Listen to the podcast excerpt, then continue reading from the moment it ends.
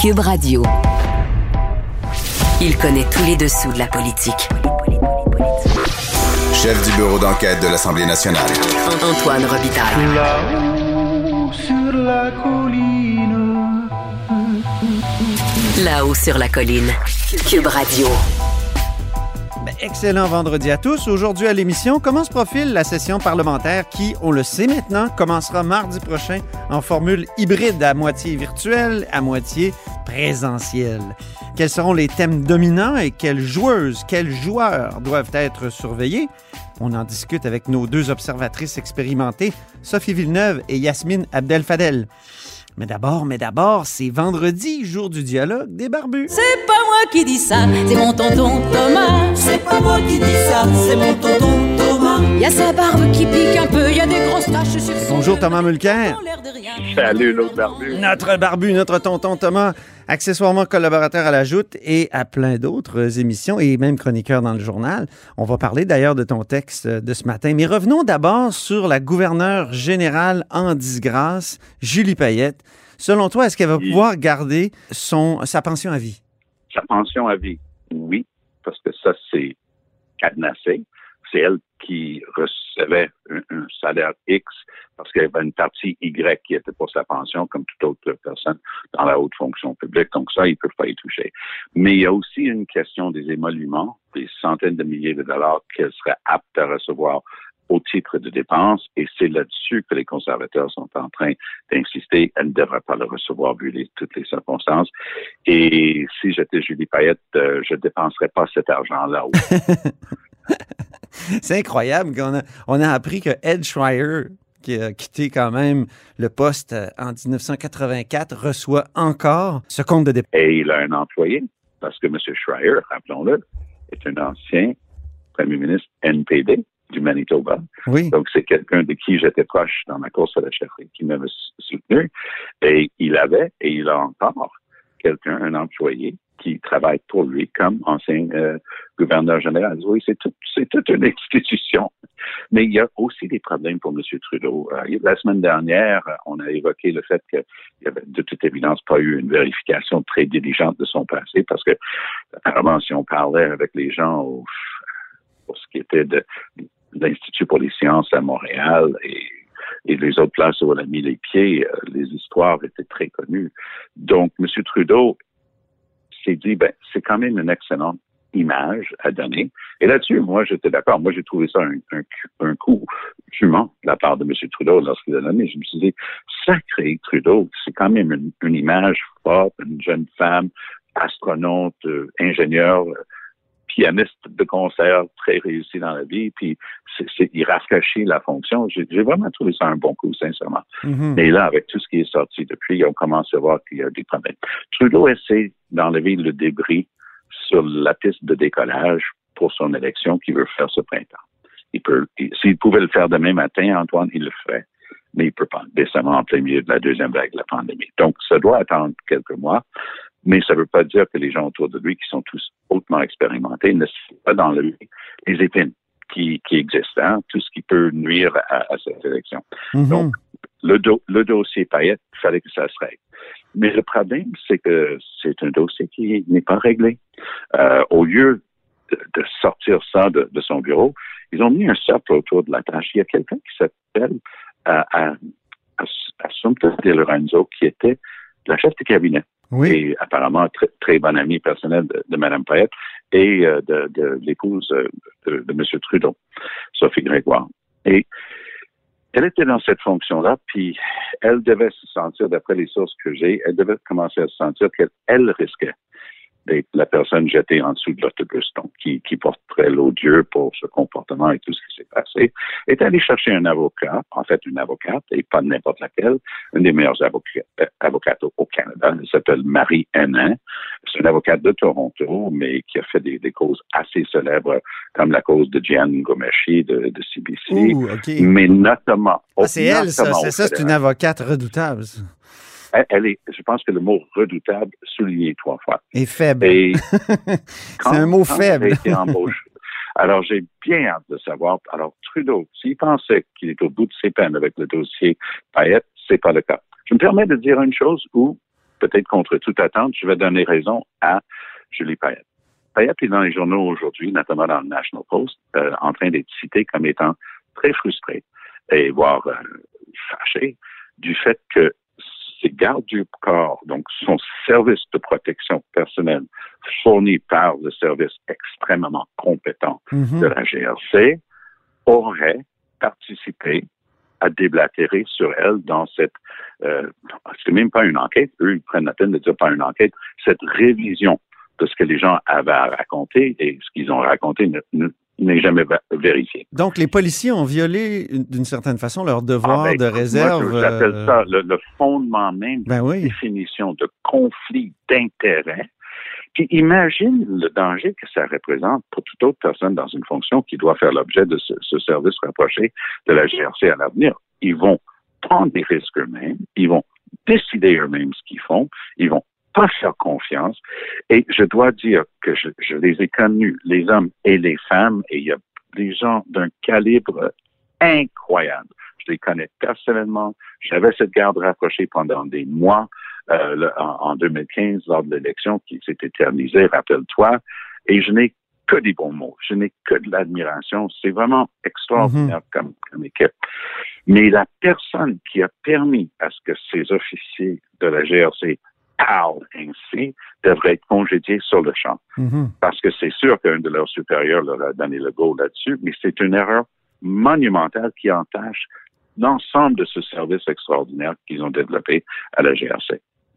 En terminant, euh, tu écris dans le, le journal ce matin que le chef du Bloc québécois joue au matamor. Euh, évidemment. Oui, c'est intéressant dans si regarde critique, euh, euh, l'origine du mot. Ben oui. Et ce qui est- euh, Blanchette essaie de plaider qu'il ne fait que poser des questions, ce qui est bon dans une démocratie, mais les questions qu'il pose sont tout autour de la religion de, du nouveau ministre de, des Transports, qui, rappelons-le, est, musulman. Et il dit, non, non, c'est correct, je pose des questions sur l'islam politique. Parce que le, ministre en question, qui s'appelle Omar Al-Gabra, a déjà eu eu un rôle important dans un, organisme communautaire. Alors, moi, je, je n'en reviens pas qu'il joue à ce jeu-là. Puis l'exemple que je donne, c'est que pendant l'été, il y a eu des, des choses horribles, personnelles, qui ont été publiées sur Yves-François Blanchette en ligne. Il les a mis en bloc, puis tout le monde a pris sa parole. La seule personne que j'ai vue qui a essayé de souffler sur les braises s'appelle Mélanie Joly. Et qu'est-ce qui se passait pour les libéraux à ce moment précis? Ils étaient jusqu'au cou avec des alligators dans le dossier de We Charity. Ouais. Donc, moi, j'ai trouvé ça indécent. Vraiment inacceptable que- qu'elle joue à ça. Et ce que je trouve étonnant, c'est qu'il n'y a rien à reprocher à M. Algabra. Il ne dit rien. Il ne dit pas qu'il a fait quelque chose de pas correct. Il dit, je pose juste des questions. Mais Mélanie Joly aurait pu dire la même chose. Ah ben, pose juste des questions. Je veux que M. Blanchette réponde euh, sur ce qui est écrit sur ce site web euh, anonyme par Ouais, quelqu'un ouais. d'anonyme. C'est- un- truc, euh, c'est un truc assez minable ça en politique de dire. euh, Ben oui, on- Il y a des gens qui ont dit que vous étiez pédophile, mais moi je fais juste poser la question. Ben non, ça marche C'est pas là. et, et- et je- moi, moi, je reproche facile. sincèrement à Yves-François Blanchette que j'ai toujours trouvé était une coche au-dessus de ces affaires-là. Oui, oui, tu dis Moi, que c'est sa seule erreur, ouais. Hein? Ces- certains de ces candidats ont été pognés dans l'élection de 2019 d'avoir publié ou re- retweeté ou approuvé des textes euh, parfois à consonance euh, islamophobe ou anti-arabe ou, ou peu importe. Lui, il s'est excusé. Il a pris sur lui-même de d'excuser, de dire ça ne se répétera pas. Donc, il était conscient qu'il y avait un danger à jouer à ça. Peut-être qu'il y a des informations qu'on n'a pas, Tom.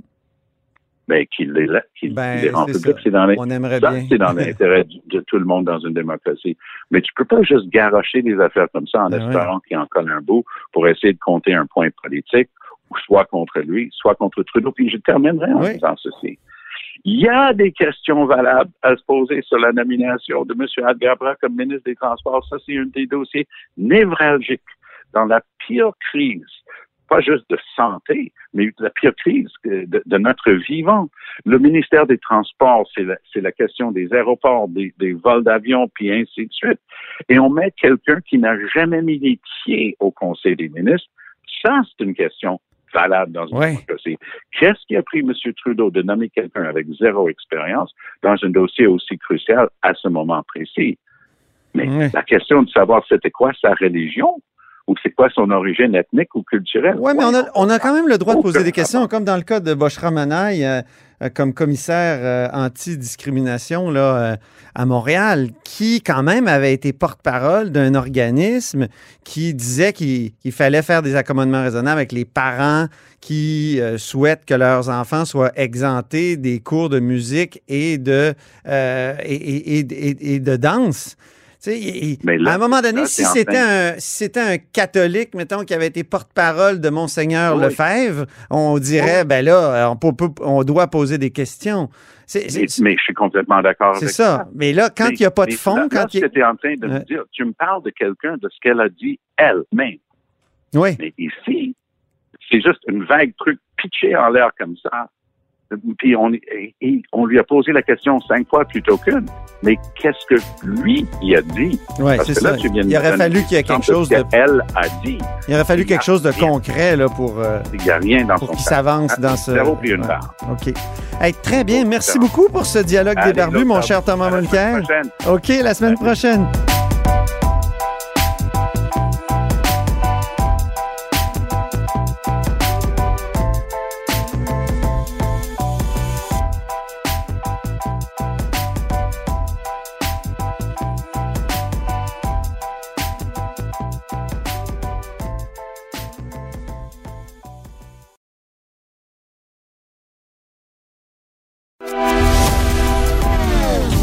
Philosophe, poète dans l'âme, la politique pour lui est comme un grand roman d'amour. Vous écoutez Antoine Robitaille, là-haut sur la colline. Et c'est l'heure des bulletineuses de la colline. Bonjour Sophie Villeneuve, bonjour Yasmine Abdel-Fadel. Bonjour Antoine, bonjour Sophie. Donc, euh, avec Sophie et Yasmine, euh, tous les vendredis, on remplit le bulletin de nos élèves de la colline. Et Sophie et Yasmine ont travaillé dans les arcanes du pouvoir. Sophie est aujourd'hui présidente d'Article 79, un service de surveillance parlementaire. Et Yasmine est directrice des communications d'une firme de services conseil. Alors, nos élus, qui ont commencé à travailler un petit peu en commission, mais la session n'est pas encore commencée. Mais justement, essayons de voir la session telle qu'elle se présente à nous aujourd'hui. Euh, D'abord, est-ce qu'il va y avoir une session parlementaire dès la semaine prochaine comme prévu? En tout cas, à l'heure où on enregistre, donc jeudi matin, euh, c'est pas encore déterminé. Hein, Sophie? C'est difficile d'avoir euh, la, la- d'avoir l'éclairage exact sur cette question-là. Là, il y a plusieurs rumeurs qui roulent euh, cette semaine. Il y a- en fait, il y en a de nombreuses qui ont roulé. En fait, qu'on va proroger la session, c'est-à-dire mettre un terme à cette première session de la 42e législature Oui. et repartir en neuf ou est-ce qu'on va simplement reporter d'une semaine pour des raisons techniques de virtuel ou présentiel? Là, c'est difficile de le savoir. C'est un peu ma question Saint-Hubert euh, avec laquelle je, je commencerai. euh, la question Saint-Hubert, c'est crémeuse ou traditionnelle? Là, c'est virtuel ou présentiel, Yasmine? Évidemment, euh, la, la pandémie a propulsé au 21e siècle euh, l'Assemblée nationale où maintenant les députés peuvent tenir des commissions parlementaires en ligne. Je vous dirais qu'on est encore en rodage, que les députés euh, les, ils utilisent maintenant des fonds qui sont uniformes. Ça commence à être pas mal intéressant. Puis moi, j'aime, j'aime pas ça, le fait que ça soit plus accessible au public, que euh, que tout le monde s'adapte. Il donne aussi l'exemple de devoir rester à la maison. Donc, pour le moment, virtuel, mais éventuellement en présentiel. Ça a aussi un certain avantage, Yasmine, je sais Oui, pas ce que tu en penses, mais je pense que ça a un avantage au niveau conciliation, travail, famille. On le sait, la qualité de vie des élus, le fait de devoir se déplacer à Québec parfois pour simplement une rencontre ou un projet de loi, sais, le fait de pouvoir permettre la- des formules hybrides, le virtuel, je pense que dans l'avenir, ça serait avantageux de, de rester pour la qualité de vie des parlementaires. Ouais, Oui, mais il faut faire attention. Moi, je, moi, je vais vous dire mon, mon point de vue de, journaliste. Là, et, je dirais aussi, c'est le cas des élus euh, de l'opposition, surtout, qu'ils disent actuellement, c'est que le, le virtuel, ça tue aussi une bonne partie de la qualité de la délibération. Autrement dit, je me demande si on peut tout faire en virtuel comme le gouvernement le dit, notamment études article par article et euh, période de questions. J'avoue qu'un article par article en virtuel, c'est compliqué. suis d'accord avec toi. Et une période, une période de questions, ça doit enlever tout le côté spectacle euh, de la période de questions que nous on aime si bien analyser. Le voir sur euh, Zoom ou Oui. sur euh, Teams, ça doit pas être terrible. C'est vraiment plate en, en- en des périodes de questions virtuelles. Puis c'est, c'est- je dirais, c'est, c'est contre-productif à certains égards. Alors, mais de quoi on va parler maintenant euh, pendant cette session? Euh, Sophie, je te laisse commencer avec les grands thèmes de cette session. Euh, C'est sûr que les premières semaines vont se dérouler beaucoup sous le thème de la pandémie. Là, je pense qu'avant d'être sorti d'affaires avec avec cette situation-là, on va être beaucoup dans le confine, déconfine. On va parler beaucoup de santé mentale. Puis je pense que c'est la, la trame de fond actuelle. Puis c'est important aussi qu'on en parle, puis que le gouvernement se saisisse de cette problématique-là. Donc, euh, je pense aux étudiants, notamment aux étudiants euh, aux études supérieures collégiales universitaires, qui eux sont depuis pratiquement un an maintenant à la maison, euh, qui voient pas de gens. Donc, je pense que ça, ça va être un des thèmes quand même importants des débuts de la session. Sur la santé mentale, euh, Yasmine? Ben, en fait, il y a tout le volet de santé, tant physique que mental, puis la santé physique. Là, on va commencer à en parler dans les prochaines semaines, les conséquences du délestage, les listes d'attente qui vont commencer à s'allonger, puis euh, les problèmes que certaines personnes vont commencer à vivre de ne pas Mhm. avoir leur euh, diagnostic ou d'avoir euh, leur traitement. Euh, mais il y a aussi tout le volet de la santé mentale, puis on n'en a jamais autant parlé. Il y aura une pandémie finalement de problèmes de santé mentale euh, qui va suivre, le gouvernement va devoir être prêt. Euh, on ne pourra pas euh, improviser des, euh, des, mesures à la va-vite pour répondre à cette pandémie-là. On sait qu'elle va venir. Elle commence, elle commence déjà à se faire sentir. Un sujet sur lequel le gouvernement improvise pas, c'est bien la langue. On attend depuis des mois quelque chose. J'imagine que ça va être un des grands thèmes, Sophie. Oui, le français sera sur toutes les lèvres, ce qui est une bonne nouvelle puisque il y a longtemps qu'on veut euh, qu'on veut parler de notre langue, qu'on veut parler du respect du français et euh, ce sera très attendu. Donc, euh, est-ce que Simon Jolin Barrette nous livrera une réforme à la hauteur des attentes euh, euh, avait-il dit? Oui, costaude, costaude. Est-ce qu'on y arrivera Euh, En tout cas, on, on sera attentif à tout ça. Ben, pour la petite blague, Justin Trudeau s'est largement inspiré de Simon Jolin Barrette cette semaine où il a annoncé qu'il allait annoncer des mesures. C'est un peu ce que Simon Jolin Barrette nous a fait avant le temps des fêtes pour, euh, pour euh, la langue française. Il a monté les attentes et il aura euh, à livrer euh, une grosse, un gros projet de loi que tout le monde attend. Il y a une Simon Jolin barrettisation de Justin Trudeau, alors. Oui, je fais belle je pouce là-dessus parce que l'autre chose, la tension qui réside de plus en plus palpable entre le premier ministre du Québec et le premier ministre Ouais. du Canada. Euh, tu sais, les tensions euh, fédérales, provinciales. Antoine, te rappelles-tu à quel moment il y a eu des tensions aussi fortes entre le Québec et Ottawa? Moi, ça, ça date quand même. Là. Ben, Jean Charest contre euh, Stephen Harper, euh, c'était dur, surtout quand Jean Charest a décidé de dépenser tout de suite l'argent du déséquilibre fiscal qui avait été transféré au Québec. Mais, mais, mais là, j'en suis pas revenu, moi, euh, cette semaine, quand François Legault s'est mis à attaquer Justin Trudeau, là, nommément. Il disait Je ne comprends pas Justin Trudeau. Donc, il s'attaquait. C'était un peu personnalisé. Le ton a monté très, très rapidement. Exactement. Parlons des années maintenant, euh, Yasmine. J'imagine que ça va demeurer un sujet euh, extrêmement obsédant. Ben, en fait, j'ose espérer qu'on sait que le, le, la CAQ et François Legault ont beaucoup misé sur euh, le vote des aînés durant la campagne électorale en promettant des maisons pour les aînés qui vont être adaptées à des milieux de vie agréables. Euh, mais là encore, euh, c'est plus important que jamais la réponse aux aînés, aux soins qu'on leur donne, notamment les soins à domicile, des services qui leur sont offerts pour l'État vont être à l'avant-plan. Euh, ça sera peut-être l'occasion de revoir Marguerite Blais, qui n'a pas été présente particulièrement pendant la deuxième vague. Je ne sais pas si vous avez remarqué qu'elle n'a pas vraiment beaucoup fait de points de presse avec euh, le premier ministre, contrairement à la première vague. Un petit mot sur les années, Sophie.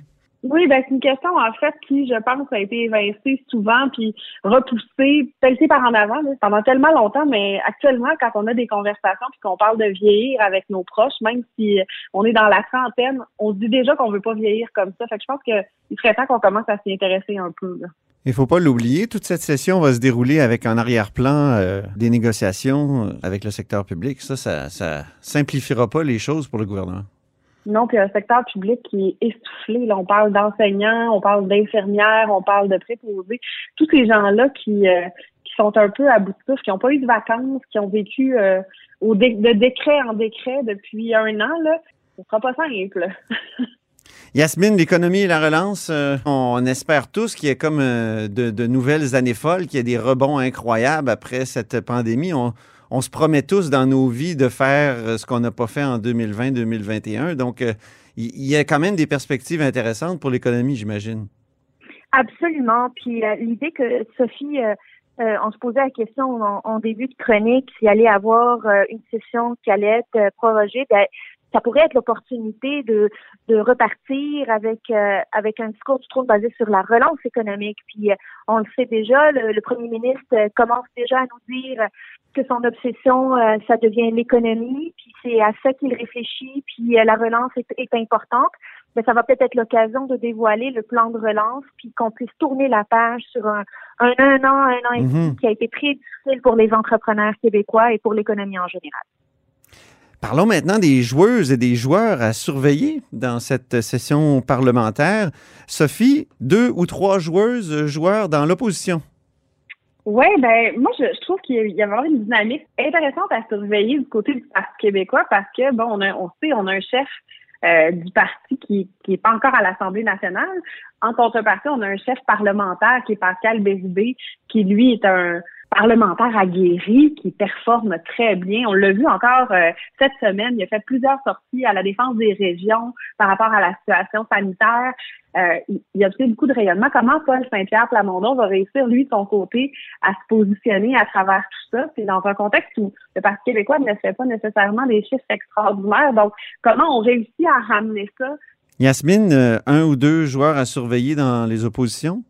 Ben, en fait, le remaniement, euh, le remaniement du cabinet fantôme de Dominique Anglade nous donne des critiques de l'opposition officielle qui vont croiser le fer euh, avec des ministres euh, de la CAQ et évidemment le, duo Marois Risky, député de Saint-Laurent et critique en matière non seulement d'éducation, mais aussi maintenant de capital national contre nul autre que Geneviève Guilbeault, qui est la vice-première ministre.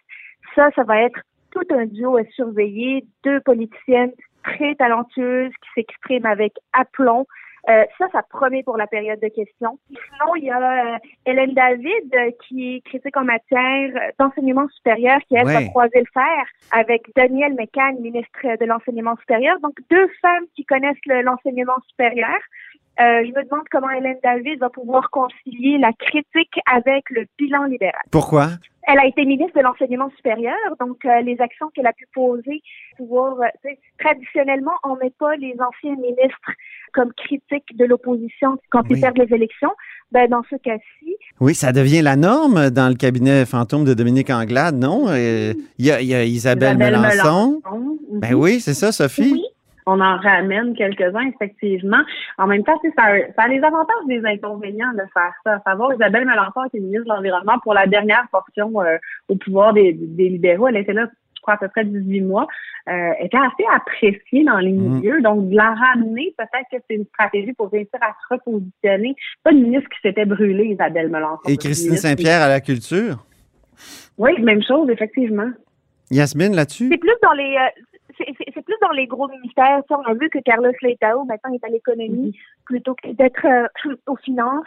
Euh, on, on, voit que André Fortin n'était pas au transport. Euh, Gaëtan Barrette n'est pas à la santé. C'est plutôt dans les grands ministères qu'on hésite de, de, placer les anciens ministres, notamment l'éducation, la santé, les finances, le Conseil du Trésor c'est une bonne idée quand même de faire rayonner les nouveaux joueurs. Puis je pense que les libéraux ont quand même un Montef Deragi, euh, Marois Risky, euh, mettre l'emphase sur des joueurs qui sont peu connus mais qui rayonnent bien, qui performent bien. En ce moment, je pense que c'est une stratégie gagnante pour Dominique Anglade si elle veut se repositionner. Du côté des ministres maintenant, aura-t-on un remaniement? Sophie. J'aurais pensé que oui, moi, cette semaine. C'est, euh, il y avait de, des signaux, je trouvais, qui, qui semblaient vouloir dire que oui, finalement, on pense que, euh, bon, les changements, on sait que Jean-François Robert, j'étais beaucoup critiqué dernièrement, donc on s'est posé la question, restera-t-il en poste ou sera-t-il remplacé?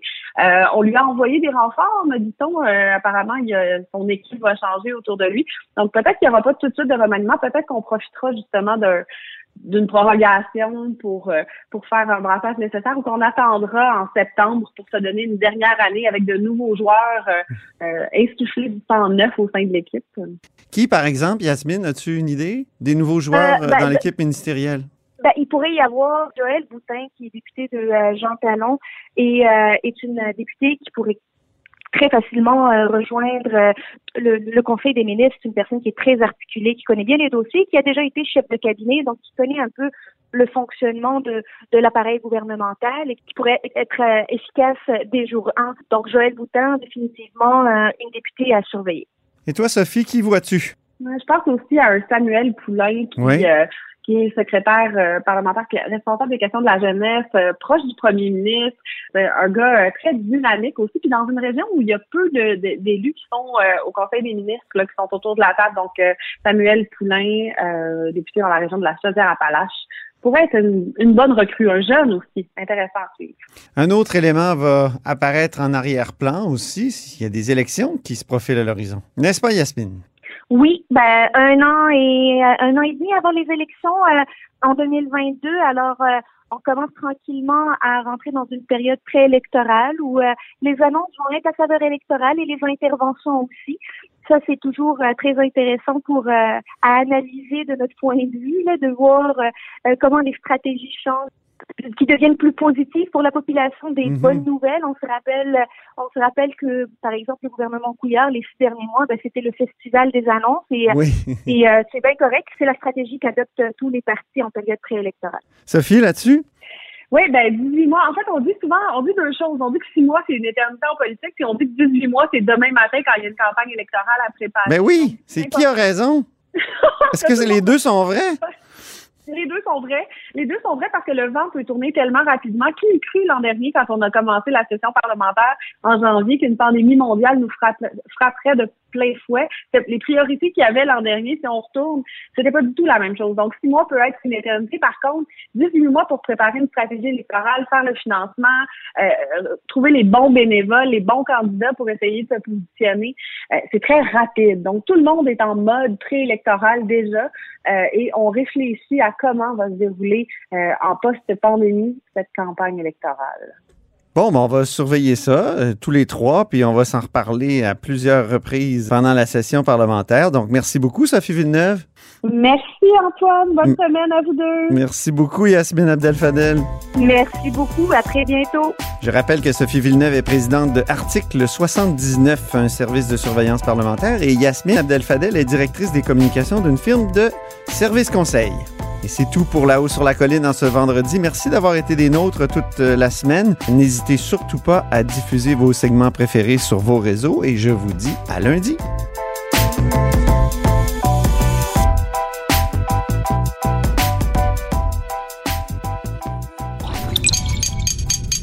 Cube Radio.